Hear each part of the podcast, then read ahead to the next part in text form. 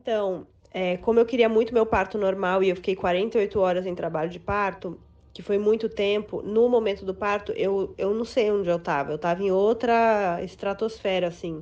Então eu não percebi muita coisa que aconteceu. Não percebi que as meninas choraram, não percebi muita coisa.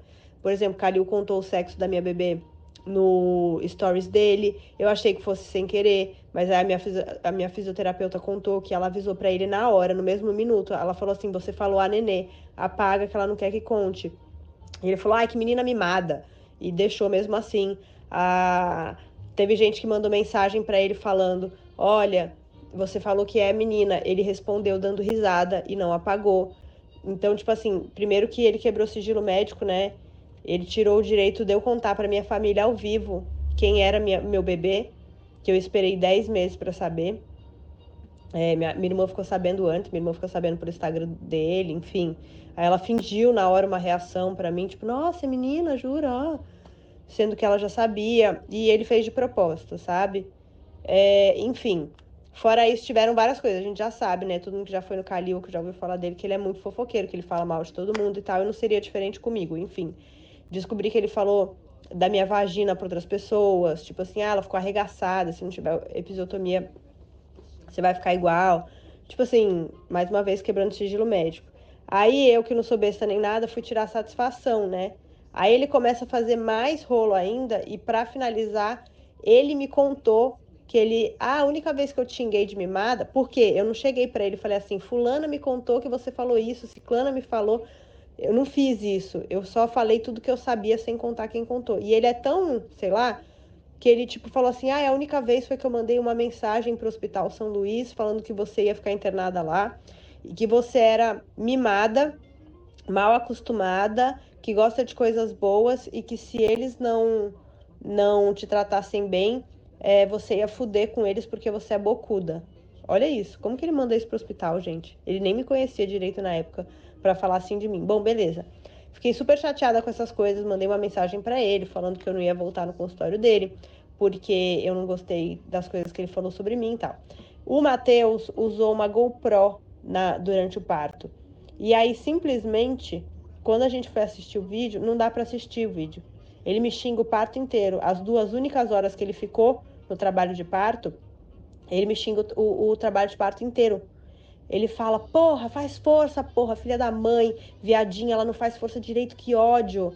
É, não se mexe, porra. Tipo, é muito palavrão e xingamento o tempo inteiro. E ele ficou com birra que eu não quis episiotomia e ele faz com todas as pacientes, né, de rotina para ele. Ele não espera ver se vai precisar, se não vai. E os estudos mostram que só 10% das mulheres de fato precisam de episiotomia. A Organização Mundial da Saúde é, é, fala para contraindica episiotomia, para vocês terem ideia. E aí tem no vídeo ele me rasgando com a mão. A bebê não tava nem com a cabeça lá ainda, não tinha a menor necessidade dele fazer isso. Era só para eu ficar realmente arrebentada depois e falar: ah, você tinha razão, deveria ter feito episiotomia. Os vídeos são bem ruins de ver. Quando eu mostrei o vídeo para minha mãe, para minha terapeuta, todo mundo chorou assim, tipo, nossa, que show de horror. Aí a minha fisioterapeuta pélvica que estava no parto falou: Xã, depois do seu parto eu sentei no meu carro e eu chorava, chorava sem parar de não ter podido fazer nada por você na hora, de você ter vivido isso, que seu parto era seu sonho e tal. Então, como meu parto normal era meu sonho, é, só pelo fato de eu ter conseguido, eu estava muito feliz e saí do parto muito feliz. E depois que eu vi tudo, foi muito horrível. Para vocês terem ideia, é que eu não ligo para essas coisas, mas eu sei que tem gente que liga. É, ele chamou meu marido, falou assim: Olha aqui, ó, toda arrebentada, vou ter que dar um monte de ponto aqui na perereca dela, tá vendo? Depois você não vai. Sabe, ele falava de um jeito, tipo assim, tipo, olha aí, ó, onde você faz sexo, tá tudo fodido, entendeu? Porque não quis episiotomia. Ele não tinha que mostrar isso pro Matheus. Isso é uma intimidade minha. Ele nem sabe se eu tenho essa tamanha intimidade com meu marido. Tem gente que não tem. Tem gente que não aparece tirando leite na frente do marido. Quem dirá, tipo, mostrando a perereca cortada, sabe? Enfim, foram várias posturas dele muito ruins é... E aí acabou que, tipo, foi horrível meu parto. Se eu mostrar o vídeo para vocês, vocês vão sentar no chão e chorar e falar, gente, Deus me livre, que show de horror. Mas eu acho que o fato de eu ter falado tudo isso para ele, eu mostrei todos os vídeos com todas as frases dele.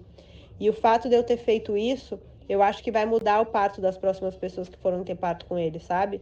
Porque Porque ele vai pensar, putz, vai que seja outra pessoa para brigar comigo por conta disso, vai que joga na internet e aí eu posso acabar ficando é, queimado e tal.